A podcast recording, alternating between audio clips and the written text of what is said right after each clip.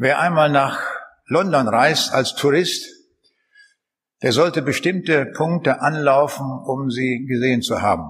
Und dazu gehört auch das Wachsfigurenkabinett von Madame Tussaud.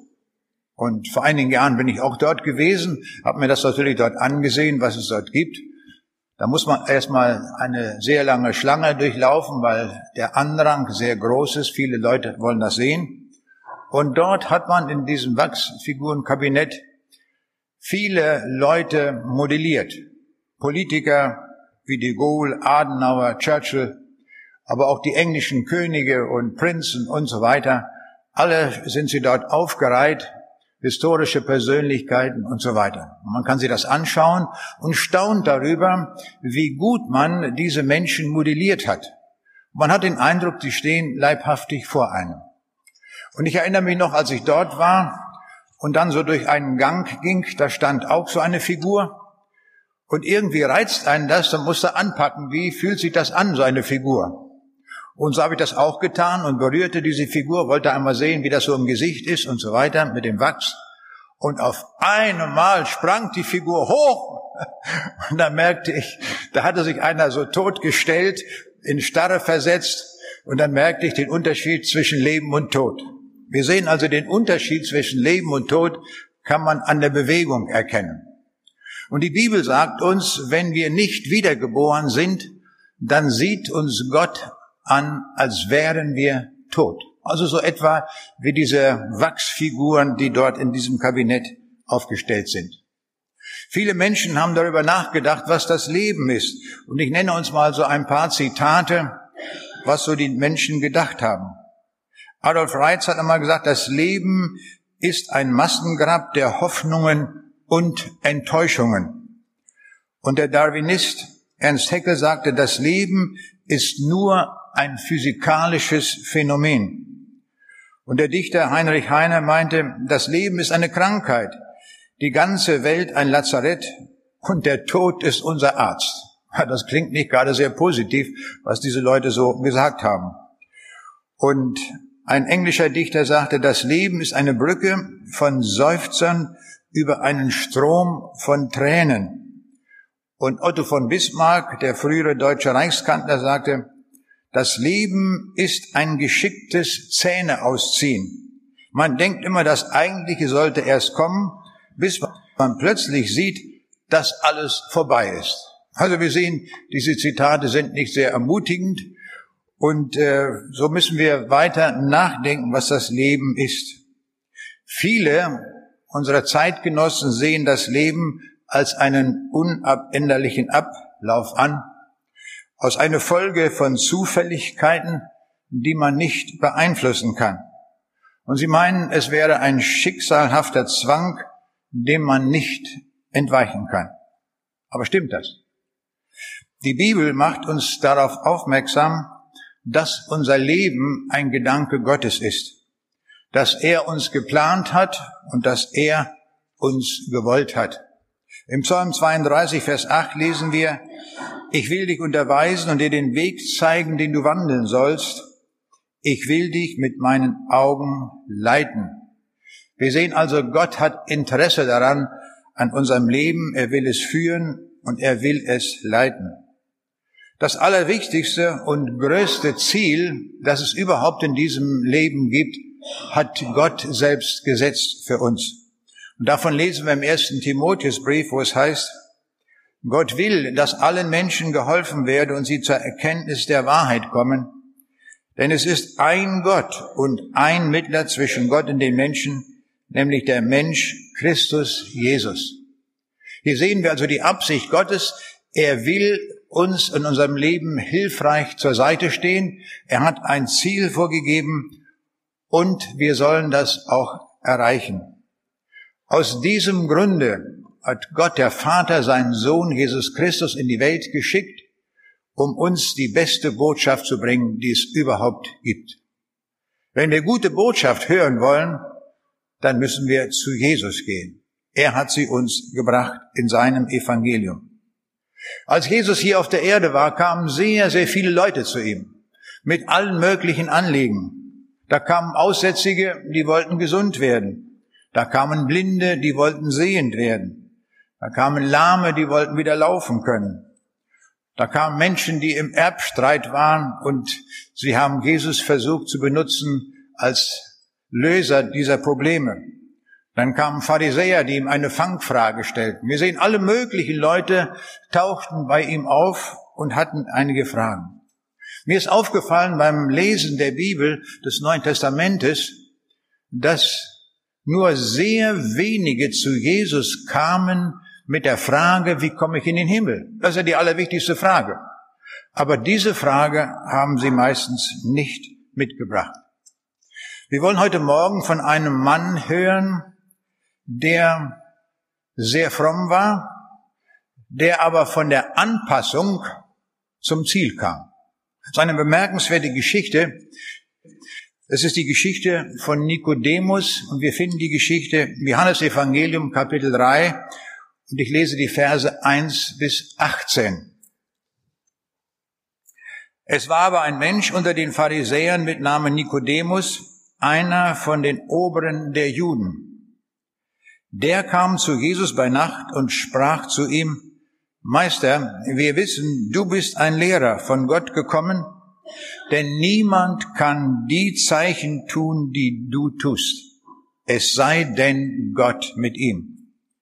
Jesus antwortete und sprach zu ihm, Wahrlich, wahrlich, ich sage dir, es sei denn, dass jemand von neuem geboren werde, so kann er nicht in das Reich Gottes kommen. Nikodemus spricht zu ihm, wie kann ein Mensch geboren werden, wenn er alt ist? Kann er denn wieder in seiner Mutter Leib gehen und geboren werden? Jesus antwortete, wahrlich, wahrlich, ich sage dir, es sei denn, dass jemand geboren werde aus Wasser und Geist. So kann er nicht in das Reich Gottes kommen. Was vom Fleisch geboren ist, das ist Fleisch, und was vom Geist geboren ist, das ist Geist. Wundere dich nicht, dass ich dir gesagt habe, ihr müsst von neuem geboren werden. Der Wind bläst, wo er will, und du hörst sein Sausen wohl. Aber du weißt nicht, wo er kommt und wohin er fährt. So ist es bei jedem, der aus dem Geist geboren ist. Nikodemus antwortete und sprach zu ihm, wie kann das geschehen? Jesus antwortete und sprach zu ihm, bist du ein Lehrer in Israel und weißt das nicht? Wahrlich, wahrlich, ich sage dir, wir reden, was wir wissen und bezeugen, was wir gesehen haben. Ihr aber nehmt unser Zeugnis nicht an. Glaubt ihr nicht, wenn ich euch von irdischen Dingen sagen, wie werdet ihr glauben, wenn ich euch von himmlischen Dingen sage? Und niemand ist gen Himmel gefahren, außer dem, der vom Himmel herabgekommen ist, nämlich der Menschensohn. Und wie Mose in der Wüste die Schlange erhöht hat, so muss der Menschensohn erhöht werden, damit alle, die an ihn glauben, das ewige Leben haben. Denn also hat Gott die Welt geliebt, dass er seinen eingeborenen Sohn gab, auf dass alle, die an ihn glauben, nicht verloren werden, sondern das ewige Leben haben. Denn Gott hat seinen Sohn nicht in die Welt gesandt, dass er die Welt richte, sondern dass die Welt durch ihn gerettet werde. Wer an ihn glaubt, der wird nicht gerichtet. Wer aber nicht glaubt, der ist schon gerichtet, denn er glaubt nicht an den Namen des eingeborenen Sohnes Gottes. Das ist eine sehr bemerkenswerte Geschichte, die wir hier im Neuen Testament aufgezeichnet finden. Hier ist von einem Mann mit dem Namen Nikodemus die Rede. Es ist bemerkenswert, wie er kommt.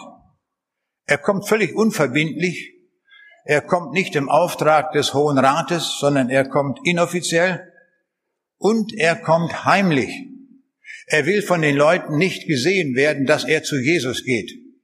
Und darum kommt er in der Nacht. Dieser Nikodemus war einer der 71 Ratsherren in Israel, die in dem, die zu dem Hohen Rat gehörten. Also zu der obersten Religionsbehörde in Israel. Aber dieser Mann lebte angepasst, wie wir sehen. Er wollte nicht auffallen. Und ich kann mir vorstellen, wenn man zu ihm kam mit einer Frage, die hat er immer unverbindlich beantwortet. Er hat sich nie festgelegt. Mit viel Worten hat er was gesagt, aber am Ende wusste man nicht mehr, als man gekommen war. In dieser Weise lebte dieser Mann. Und auf diese Weise, weil er angepasst lebte, war er auch in seiner Karriere von alleine die Treppe hochgefallen und hatte sich sehr hoch gearbeitet dort in Israel. Hätte er sich festgelegt in bestimmten Dingen, hätte er seine Gegner gehabt und da hätte man ihn abgewählt, was weiß ich, aber er lebte angepasst und so kam er immer durch. Aber jetzt geht dieser Mann zu Jesus. Zum allerersten Mal in seinem Leben gerät er auf Eindeutigkeit, auf Klarheit. So klar hat ihm noch niemand etwas gesagt. Das ist immer so, wenn man zu Jesus kommt. Aber dieser Mann, stellen wir fest, er war ein Theologe, er kannte sich aus in all den frommen Dingen und er lebte auch sehr fromm, denn die Bibel sagt uns, er war ein Pharisäer. Und die haben besonders darauf geachtet, dass sie alles einhielten, was im Gesetz gesagt war. Er hatte darum auch eine gute Bibelkenntnis. Der kannte also alles, was im Gesetz des Mose stand und kannte sich vorne wie rückwärts aus im Alten Testament. Er gehörte zum auserwählten Volk Gottes. Wir würden sagen, dieser Mann hat ja alles. Da kommen wir lange nicht mit, wenn wir das sehen, was der alles hatte eine Bibelausbildung, alles hatte er, ein hohes Amt hatte er. Und doch plagte ihn eine Unruhe. Irgendwas stimmte bei ihm nicht. Und irgendwie merkte er, mir fehlt etwas. Obwohl ich super fromm bin und alle Gesetze einhalte, irgendwie war er unruhig geworden. Und er wusste, der Einzige, der ihm eine Antwort geben kann, die verbindlich ist und der wirklich auch die Sache im Leben auf den Punkt bringt, das ist Jesus. Und so entschied er sich, dorthin zu gehen, zu gehen. Und er geht zu Jesus und sagt, wir wissen, du bist ein Lehrer von Gott gekommen. Aber Jesus geht da gar nicht drauf ein, sondern er sagt ihm direkt auf den Kopf zu, weißt du, mein lieber Freund, es sei denn, dass jemand geboren werde aus Wasser und Geist, so kann er nicht in das Reich Gottes kommen. Das war eine gewaltige Provokation für diesen Mann, der sich eingebildet hatte, alles zu tun, was Gott wollte. Und jetzt wird ihm auf den Kopf gesagt, also weißt du, wie du lebst, du wirst das Reich Gottes nicht sehen, es sei denn, du wirst von neuem geboren. Das hat er noch nie gehört. Das war gewaltig, dass er so etwas sich anhören musste. Damit hatte er auch überhaupt nicht gerechnet, dass man ihm so etwas sagt. Und so, so merken wir gleich hier auch in dieser Geschichte, die uns hier genannt wird, dass Nikodemus auch gar nicht weiß, was das heißt, von neuem geboren zu werden. Er hat gar keine Ahnung. Obwohl er ein frommer Mann ist und zu den Oberen in Israel gehört, hatte er keine Ahnung, was das bedeutet, von neuem geboren zu werden. Und vielleicht geht es uns heute Morgen auch so, dass wir auch nicht genau wissen, was das eigentlich ist. Wie ist das, wenn man von neuem geboren wird? Vielleicht haben wir mancherlei Vorstellungen, die wir verbinden mit einer Wiedergeburt. Und darum möchte ich zunächst einmal sagen, was Wiedergeburt nicht ist. Wo wir vielleicht meinen, ja, das wäre es ja eigentlich. Zunächst mal ist Wiedergeburt nicht ein Geborenwerden in eine neue Leiblichkeit. So hatte das Herr Nikodemus auch verstanden. Er hatte ja gedacht, soll ich jetzt nochmal zurückgehen im Leib der Mutter und dann nochmal geboren werden? Das war seine erste Auffassung. Ich kann mich noch erinnern, in unserem Institut hatten wir einen Gastwissenschaftler aus Indien. Und er kam aus dem Hinduismus und er hat mir erzählt, wie das in der hinduistischen Religion ist. Und da ist das so, wenn man stirbt, je nachdem, wie man gelebt hat, kommt man später in eine neue Leiblichkeit hinein. Und wenn das Leben nicht so gut gelaufen war, dann wird man entweder eine Katze oder eine Maus oder eine Ameise, wie auch immer. Und man muss sich hocharbeiten und irgendwann kommt man wieder zu einer neuen Geburt, in einem neuen Leben und dann hat man eine andere Leiblichkeit vielleicht als ein anderes Tier, wenn man Glück hat, vielleicht als ein Reh oder Elefant oder so etwas. Und er sagte mir, das war erstaunlich, was er mit eigenen Worten sagte. Er sagte, wir leben in einem Kreislauf, aus dem wir nicht wieder rauskommen. Dann habe ich ihm gesagt, wissen Sie, es gibt einen, der hat diesen Teufelskreis aufgeschnitten. Das ist Jesus. Und wenn wir zu Jesus kommen, sind wir raus aus diesem furchtbaren Kreis. Und dann, wenn wir zu ihm kommen, dann haben wir direkt den Weg zum Himmel gebucht. Das hat er noch nie gehört. Das war für ihn etwas Gewaltiges. Und wir haben immer wieder uns zusammengesetzt und mit ihm auch die Bibel gelesen. Wir haben vorhin das Glaubensbekenntnis gesprochen. Und vielleicht wird mancher denken, nun gut, wenn ich so ein Glaubensbekenntnis spreche und auch dem zustimme, was dort steht, vielleicht bin ich deswegen wiedergeboren. Stimmt aber nicht. Es ist gut, dass wir ein Glaubensbekenntnis haben und die Glaubensväter haben schon sehr früh damit begonnen, das Grundlegende des Glaubens einmal in einigen Sätzen festzuhalten. Es ist gut, dass man Rechenschaft darüber ablegt, was man eigentlich glaubt. Was ist die eigentliche Substanz des Glaubens? Und so ist es auch gut, wenn wir in den Gottesdiensten dieses Glaubensbekenntnis beten, dass wir uns immer wieder neu erinnern, was die Substanz unseres Glaubens ist. Und dann sehen wir, dass Jesus die Mitte ist und dass wir glauben an die Auferstehung und an ein ewiges Leben. Aber das Bekennen des Glaubensbekenntnisses ist noch nicht die Wiedergeburt. Weiterhin ist die Wiedergeburt auch nicht die Taufe. Manche meinen, wenn ich von neu, wenn ich getauft bin, dann bin ich automatisch wiedergeboren. Wenn das so wäre, dann wären ja Hitler, Mussolini und Stalin und alle Verbrecher dieser Weltgeschichte wären ja dann von neuem geboren. Stimmt aber nicht. Die Taufe ist von Jesus aufgetragen. Das sollen wir tun. Aber das ist nicht die Wiedergeburt. Auch das müssen wir festhalten. Der Jesus hat gesagt, wer da glaubt und getauft wird, wird selig werden. Wer aber nicht glaubt, der wird verdammt werden. Bemerkenswert, dass im zweiten Satz nicht die Taufe nochmal erwähnt wird. Da kommt es auf den Glauben an. Verdammt werden wir, wenn wir nicht glauben. Das ist also der entscheidende Punkt, den wir hieraus schon entnehmen können. Wiedergeburt geschieht auch nicht durch Konfirmation. Es ist sehr gut, dass es so etwas gibt, dass wir Kinder unterrichten, junge Leute unterrichten in dem, was in der Bibel steht und dass sie auch lernen, die Glaubenslieder kennenzulernen, die ja so viel Substanz enthalten. Und viel, manche Leute, die nie etwas in ihrem Leben mit Gott zu tun gehabt, aber wenn sie auf dem Sterbeblatt liegen, erinnern sie sich an Bibelverse oder an Liedverse, die sie während der Konfirmation gelernt haben. Das ist sehr gut. Und so ist es eine gute Einrichtung, wenn wir die Kinder und jungen Leute informieren und vor allen Dingen, dass sie auch Dinge auswendig lernen, die sie dann im Kopf haben. Aber die Konfirmation ist auch keine Wiedergeburt.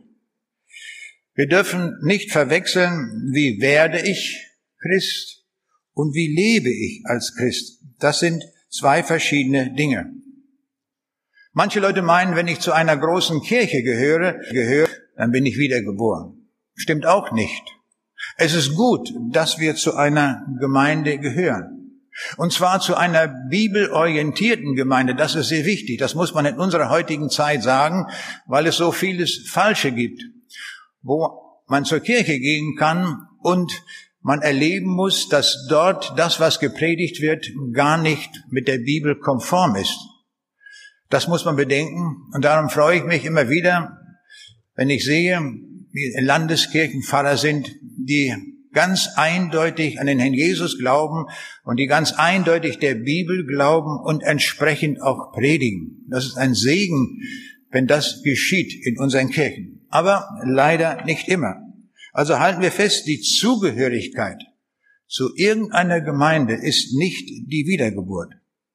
Betzel hat das einmal sehr pointiert gesagt. Er sagte, du kannst die Kirchenbänke durchscheuern, aber wenn du nicht wiedergeboren bist, dann gehst du ewig verloren. Das hat er sehr gut auf den Punkt gebracht, nicht wahr? Also man kann jeden Sonntag in der Kirche sitzen, hat das gut ausgedrückt. Du scheuerst schon die Kirchenbänke durch, weil du jeden Tag, jeden Sonntag deinen Platz hast, aber damit bist du nicht wiedergeboren. Es ist gut, wenn wir Rechenschaft uns darüber ablegen, zunächst einmal, was Wiedergeburt nicht ist. Wiedergeburt ist auch nicht, wenn wir eine gute christliche Erziehung genossen haben. Es ist gut, wenn wir unsere Kinder von klein auf im Glauben erziehen. Das haben wir auch mit unseren Kindern getan. Und ich habe immer wieder abends mit den Kindern am Bett gebetet, so dass sie von klein auf den Glauben kennengelernt haben und sie haben auch dem geglaubt, was wir ihnen gesagt haben. Und ich kann mich noch erinnern, unsere Tochter, die war vielleicht so zwölf Jahre alt, und da waren wir zu einer Evangelisation gegangen. Und als wir zurückfuhren mit dem Auto, da merkte ich, sie war sehr, sehr unruhig geworden. Und sie sagte, irgendwas fehlt mir noch. Ich brauche etwas, was ich jetzt gehört habe. Das habe ich zum ersten Mal so wahrgenommen. Obwohl sie an den Herrn Jesus glaubte und alles kannte, aber sie spürte, dass sie noch nicht wiedergeboren ist. Und als wir zu Hause mit dem Auto ankamen, habe ich die Bibel aufgeschlagen und ihr den Weg gezeigt, wie man von neuem geboren wird. Und dann hat sie das angenommen und wir haben gebetet und sie hat ihr Leben jetzt ganz bewusst in eigener Entscheidung und eigener Verantwortung dem Herrn Jesus übergeben. Von nun an wusste sie, ich bin von neuem geboren, ich habe den Herrn wirklich angenommen. Er ist wirklich mein Herr. Und das ist schön, wenn man das sieht, wenn die eigenen Kinder das annehmen. Es muss der Punkt kommen, wo sie es auch selber annehmen. Und dann hatte ich ein weiteres sehr schönes Erlebnis mit derselben Tochter, nicht wahr? Ich hatte eine Reise nach Kasachstan, um dort zu evangelisieren. Und mein Thema am ersten Tag hieß, warum lebe ich auf dieser Welt? Und da habe ich so gedacht, da war meine Tochter so etwa 15 Jahre alt. Dann habe ich gefragt, du sag mal, was meinst du eigentlich? Kannst du mir einmal erklären, warum du hier auf der Erde lebst? Was ist deine Meinung? Meinung. Und da war ich sehr, sehr erstaunt, was sie sagte. Sie sagte, weißt du, ich möchte mit meinem Leben so leben, dass am Ende mindestens ein Mensch dadurch mehr in den Himmel kommt durch mein Leben. Das fand ich so gut, von einer 15-Jährigen zu hören. Sie hatte offensichtlich etwas ganz Wesentliches verstanden. Mein Leben hat einen besonderen Wert, wenn es dazu gedient hat, dass ich mindestens einem Menschen den Weg zum Himmel gewiesen habe. Ist das nicht eine schöne Sache, wenn wir alle so denken würden, alle Christen, alle wiedergeborenen Christen, wenn sie das zum Ziel machen würden, mindestens einen Menschen zum Herrn Jesus zu führen. Das ist Frucht der Ewigkeit. Wiedergeburt geschieht auch nicht durch Bibelkenntnis. Wir könnten die Bibel von vorne bis hinten durchlesen und sogar alle Verse auswendig lernen, dann wären wir dennoch nicht wiedergeboren. Ich kenne jemanden, der eine völlig zerlesene Bibel hat, weil er viel darin liest und er schreibt ein Buch völlig kritisch gegen die Bibel und er nimmt alles auseinander. Da ist nichts, was er glaubt.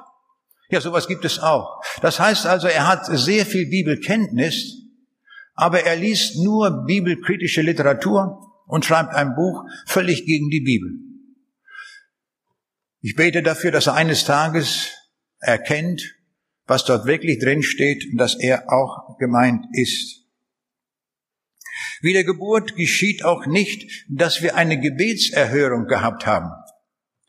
Da war eine gläubige Mutter und der Sohn ist zur See gefahren und die Mutter, eine gläubige Frau, sagte zu dem Sohn, du mein lieber Sohn, wenn du jetzt auf den Ozeanen dieser Welt unterwegs bist und du irgendwann in Not gerätst, dann bete. Unser Gott hört, erhört Gebet.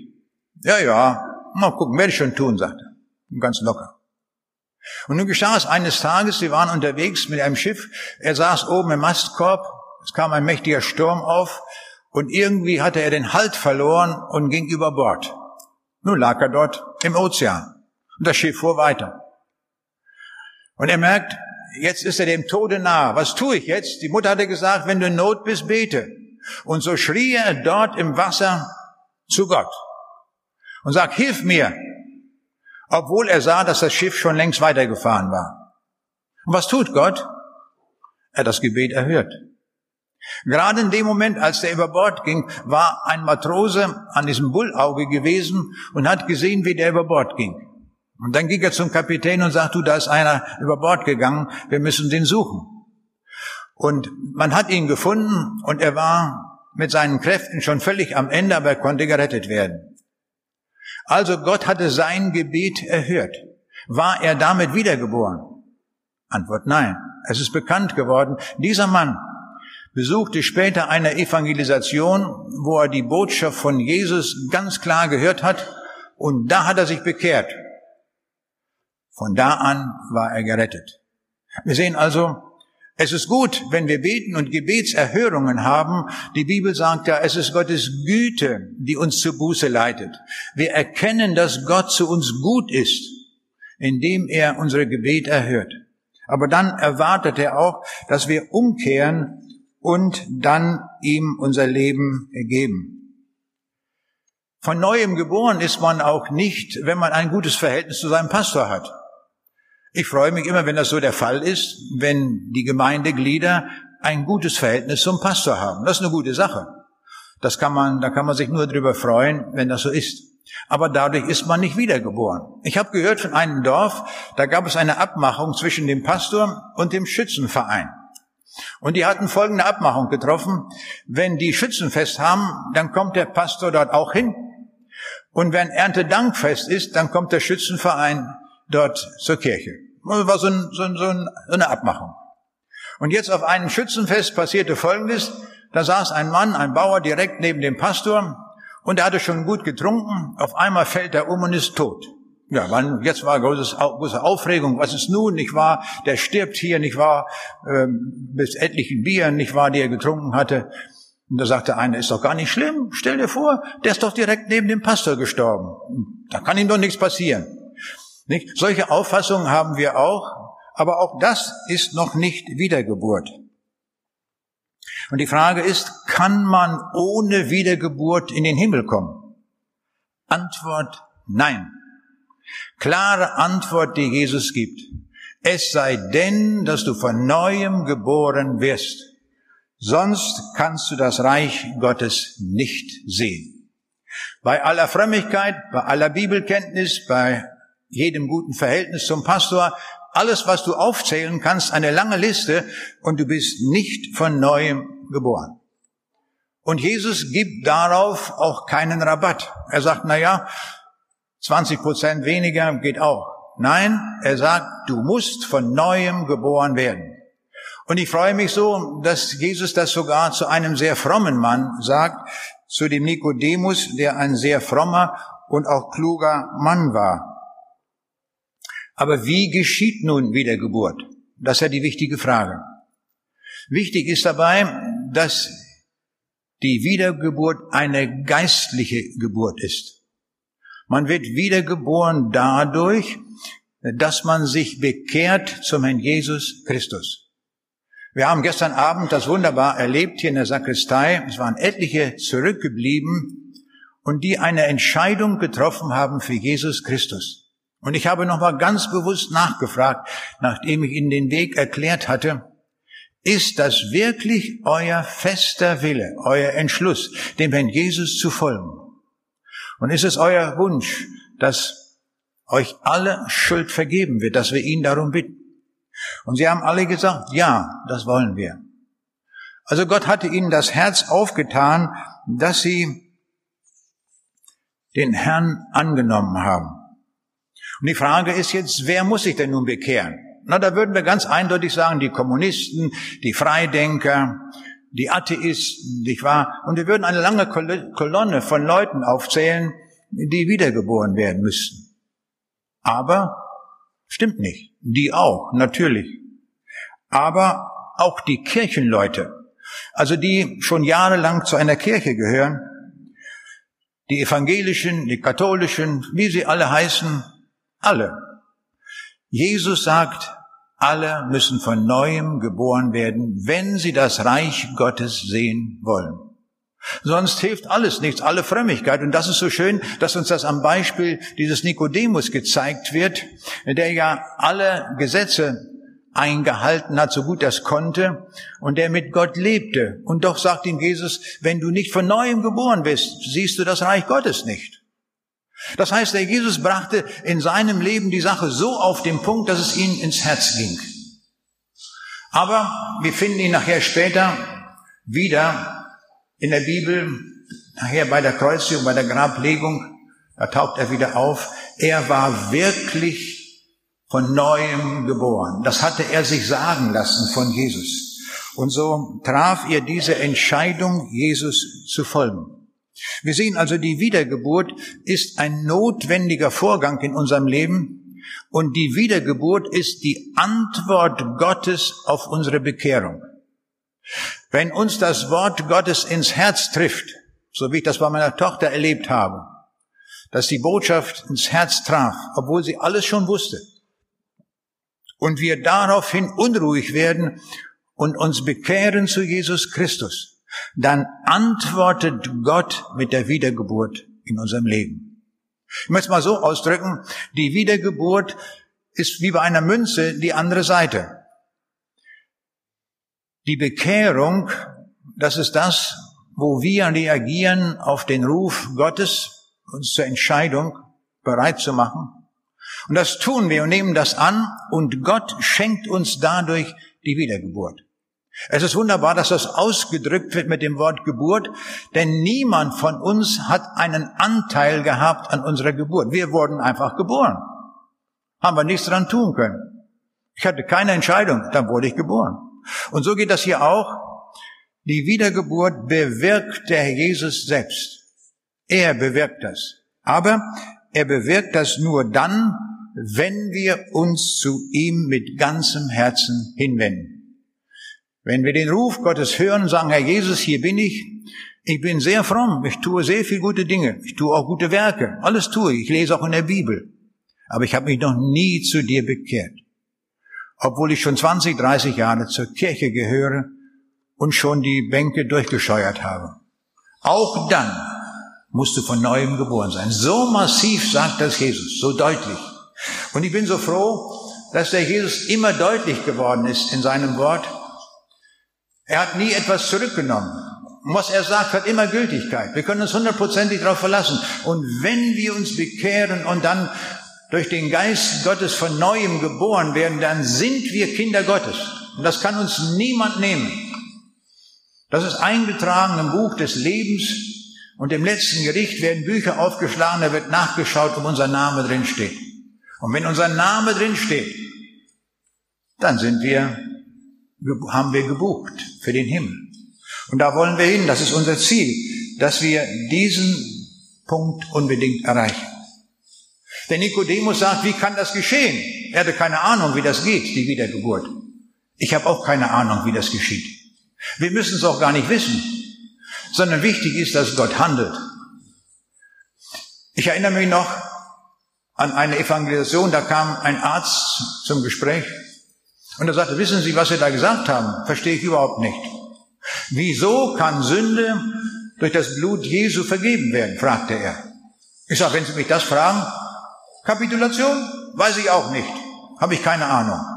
Aber ich sage, wissen Sie, es folgendes. Sie sind doch Arzt. Wenn jemand zu Ihnen kommt und krank ist und Sie werden ihm eine gute Medizin verschreiben, was wird der Patient tun? Wird er eine chemische Analyse durchführen von all den Stoffen, die da drin sind in, in diesen Medikamenten? Nein, sagt auf keinen Fall. Der, der nimmt das, der vertraut mir. Ich sage, sehen Sie, so ist das auch. Der Jesus hat gesagt, durch mein Blut kann Sünde vergeben werden. Es ist das einzige Heilmittel, das Sünde beseitigen kann. Dann glaube ich es ihm. Ich muss das Blut nicht analysieren. Ich habe es auch gar nicht zur Verfügung. Ich kann ihm glauben, dass das geschieht. Und das erwartet der Jesus auch mehr nicht. Er erwartet nur, dass wir in ganzem Vertrauen ihm sagen, das ist okay, das nehme ich an. Das gilt jetzt für mich. Wir müssen nicht fragen, wie die Wiedergeburt geschieht. Denn Nikodemus wusste das auch nicht, sondern es ist ein Geschenk Gottes aufgrund der Bekehrung, die wir, wo wir unser Leben ihm übereignen. Ich möchte schließen mit einer Geschichte, die mich sehr bewegt hat. Nach dem Krieg sind wir, haben wir gewohnt in Niedersachsen, im äußersten Zipfel Nordosten, dort in der Gegend von Lüchow-Dannenberg. Und das war so unmittelbar nach dem Krieg. Und es war damals, das können wir uns heute gar nicht vorstellen, nur vielleicht die Älteren noch, es war Hungerszeit. Und wenn man Brot kaufen wollte, dann brauchte man eine Brotkarte. Mit dieser Brotkarte ging man zum Bäcker und dann wurde ein Schnippel abgeschnitten mit der Schere und dann bekam man darauf Brot zu kaufen. Aber die Brotmenge, die man pro Monat kaufen konnte, war zu wenig, um satt zu werden. Aber auch genug, um nicht zu sterben. So war das ungefähr auch kalkuliert. Nicht sterben, gerade noch leben, aber immer mit Hunger. Aber ich hatte es sehr gut. Warum? Ich in der Schule hatte ich einen Kameraden neben mir sitzen, der kam vom Bauernhof. Und der kam jeden Morgen mit so einem dicken Paket gut beschmierter Butterbrote. Oh, mit dick Käse drauf, Leberwurst und alles, was es nur gab, hatte der. Und er war so ein bisschen davon abhängig, dass man ihm auch was vorsagte. Und so hat er mir immer dann so ein Stück Brot rübergeschoben mit leckerer Leberwurst und ich war froh, endlich wurde ich mal satt. Und das hat er jeden Tag getan. Er hat offensichtlich seiner Mutter gesagt, du mach mal noch ein paar Brote mit für den Werner neben mir, äh, der ist immer so hungrig, also den wollen wir noch mit durchfüttern. Ne? So ungefähr lief das. Und wir können uns vorstellen, diesen Mann habe ich nie vergessen in meinem Leben, nicht, dass der mich da durchgefüttert hat. Ich habe das natürlich zu Hause immer wieder erzählt. Und eines Tages sagt meine Tochter, wollen wir nicht mal dorthin fahren, wo du da gewohnt hast, da auf einem Dorf in Jezel, Nähe von Lüchow. Bin ja in Lüchow dort zur Schule gegangen. Und da hast du ja auch erzählt von der Schwester Erna, wo du zum ersten Mal das Evangelium gehört hast. Wollen wir nicht mal hinfahren und dort uns die Sache mal ansehen? Ich würde das gerne mal sehen. Ist ja nicht schlimm. Ich sage, das machen wir. Aber ich sage, da gibt es so viele Orte, das kriegen wir gar nicht in einem Tag gelöst. Da müssen wir uns schon zwei Tage Zeit nehmen. Dann quartieren wir uns in einem Hotel ein und dann fahren wir all die Orte ab, wo ich da gelebt habe. Das haben wir auch gemacht. Und plötzlich fällt mir ein, Heinrich. Heinrich, mein Nebenmann. Der kam aus Kleinwitzeze. Also ein Ort, den man eigentlich vergessen könnte. Aber ich habe den in all den Jahren nicht vergessen, das Dorf Kleinwitzeze. Da gibt es vielleicht so fünf oder sieben Bauernhäuser. Da kam der her und brachte immer die Butterbrote mit. Und nun fällt, fällt mir der ein und ich denke, jetzt rufen wir den mal an. Ich wusste gar nicht, ob es den noch gibt. Und wir, ich habe angerufen und siehe da, da meldet sich die Frau von Heinrich am Telefon. Und ich sage, ich bin früherer Klassenkamerad von Heinrich. Wir sind gerade hier in Lüchow. Und da sagt die sofort, dann kommt doch her, der Heinrich sitzt hier neben mir auf dem Sofa. Na, das war kein, keine Frage. Wir auf zu Heinrich. Und das war ein Wiedersehen nach so vielen Jahren. Wir haben uns kaum wiedererkannt. Aber doch ich sag Heinrich, das war eine tolle Sache damals mit den Butterbroten, nicht? Werde ich nie vergessen. nie vergessen. Ja, sagt er, ich weiß, das war alles damals, nicht wahr? Und er ist nie aus kleinen Bezezern rausgekommen, er ist dort geboren und immer dort hat er dort gelebt. Nun, wir, es war ein schönes Wiedersehen und ich sag Heinrich, wie geht es dir sonst so? Ja, sagt er, ich habe solche Schmerzen im Rücken. Ich sag, weißt du, Heinrich, dafür können wir beten. Ich kenne einen Gott, der für alles zuständig ist. Und dann haben wir dafür gebetet. Und dann sind wir wieder gefahren. Aber ein Jahr später bekomme ich einen Anruf nach Braunschweig, da meldet sich die Frau von Heinrich, die Edith. Und sie sagt, du, der Heinrich ist schwer krank. Der liegt in der Asklepios Klinik in Harburg und hat eine Krankheit, die ganz furchtbar ist. Und es ist so bei ihm, er kann seine Glieder schon nicht mehr bewegen, aber im Kopf ist er völlig klar. Oh, ich sage, das tut mir aber leid. Aber ich sage, kann man ihn denn besuchen? Doch, sagt sie, das geht. Und dann sagt sie zu meiner Tochter, wollen wir nicht mal hinfahren? Du kennst ihn ja schon, den guten Heinrich. Wir können ja mal hinfahren, ihn besuchen. Da wird er sich bestimmt freuen. Und so haben wir gemacht. Er lag auf der Intensivstation und wir wurden erstmal verkleidet wie die Mondfahrer mit Haube und Kittel und allem Möglichen, kommen dort rein zu Heinrich und ich sage, Heinrich, kennst du uns wieder? Ja, sagt er, kenne ich wohl. so auf seine bäuerische Art. Ich sage, Heinrich, guck mal, so ist das Leben. Der eine wird 40 Jahre und stirbt, dann gibt's andere, die werden 50 und sterben. manche 70 und sterben. Wir müssen alle sterben. Ich sag, Heinrich, wenn du stirbst, weißt du, wohin du gehst? Nee, sagt er, weiß ich nicht. Ich sag, willst du es wissen? Sagt er, ja. Dann habe ich ihm das erklärt anhand des Neuen Testamentes, wie man diesen Jesus finden kann, der bereit ist, die Schuld eines ganzen Lebens zu vergeben, wenn wir uns zu ihm hinkehren. Hast du das verstanden, Heinrich? Ja, sagt er. Ich sag, dann wollen wir das im Gebet festmachen. Und dann haben wir das gebetet. Ich sag, Heinrich, sprich mir nach. Ich habe dir das erklärt. Und dann haben wir gesagt, Herr Jesus, ich habe heute von dir gehört. Hat er nachgebetet. Herr Jesus, ich habe heute von dir gehört. Du kennst mein Leben mit aller Schuld und Sünde. Danach gebetet. Du kennst alle Schuld meines Lebens. Ich bitte dich, vergib mir und nimm mich an, so wie ich bin. Hat er alles mitgebetet. Als wir fertig waren, sagte ich, Heinrich, weißt du jetzt, wohin du gehst? Dann sagt er, ja, ich weiß es jetzt. Das war wunderbar. Das war die kürzeste Geschichte, die ich erlebt habe, wo ein Mensch, der gar nichts wusste oder fast gar nichts über den Glauben an Jesus Christus, der aber erkannte, dass er Jesus brauchte, und so hat er sich dort auf dem Bett in der Intensivstation zu Jesus hingekehrt und er konnte selbst bezeugen, ich weiß jetzt, wohin ich gehe. Es dauerte nicht lange, eine Woche später bekomme ich einen Anruf von der Ehe von Lied, von ihrem Mann und sagt, der Heinrich ist gestorben. Oh, ich sagte, es tut mir leid. Aber ich sage, eines darfst du wissen, der Heinrich hat sich dem Herrn Jesus zugewandt. Den werden wir im Himmel wiedersehen. Mach dir keine Sorgen. Er ist bei Jesus gut aufgehoben in alle Ewigkeit. Das macht es aus. Ich staune darüber, wie Gott sowas führt. Das merke ich erst im Nachhinein. Das war ja aus unserer Sicht fast zufällig, dass wir bei dieser Reise gesagt haben, wir wollen auch noch nach Klein-Bezeze. Das hatte ich gar nicht auf dem Plan gehabt. Das fiel uns in Lüchow ein, als wir vor dem Marktplatz dort saßen und Mittag gegessen haben. Da fiel mir Klein-Bezeze ein. Da hat mich Gott daran erinnert, dass da noch ein Heinrich wohnt.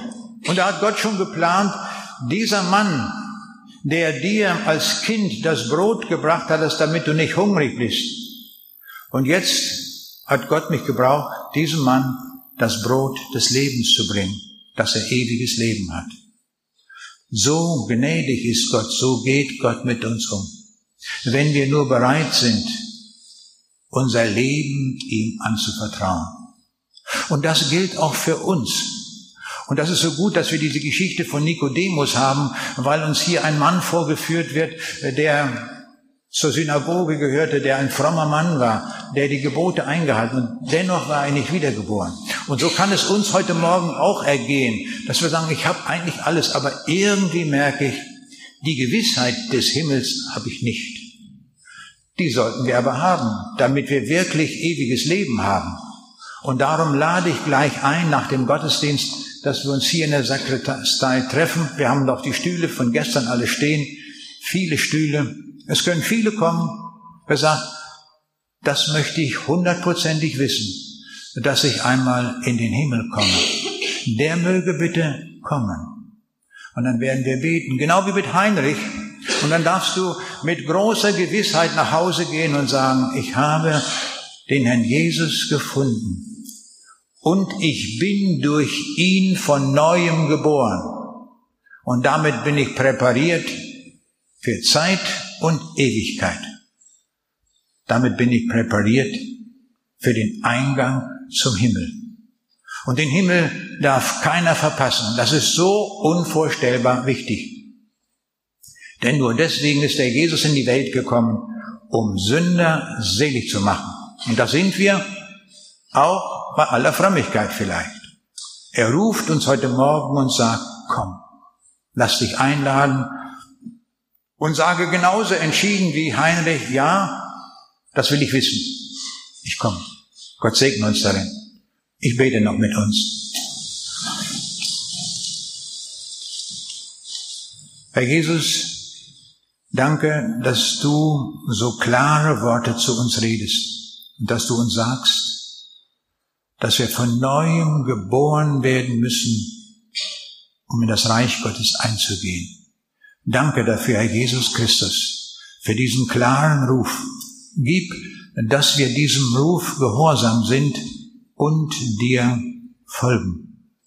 So gut wir es können, aber wir wollen folgen. Hilf einem jeden, der jetzt unruhig wird in seiner Seele und er wird erkennen, das bist du durch den Heiligen Geist, der uns ruft.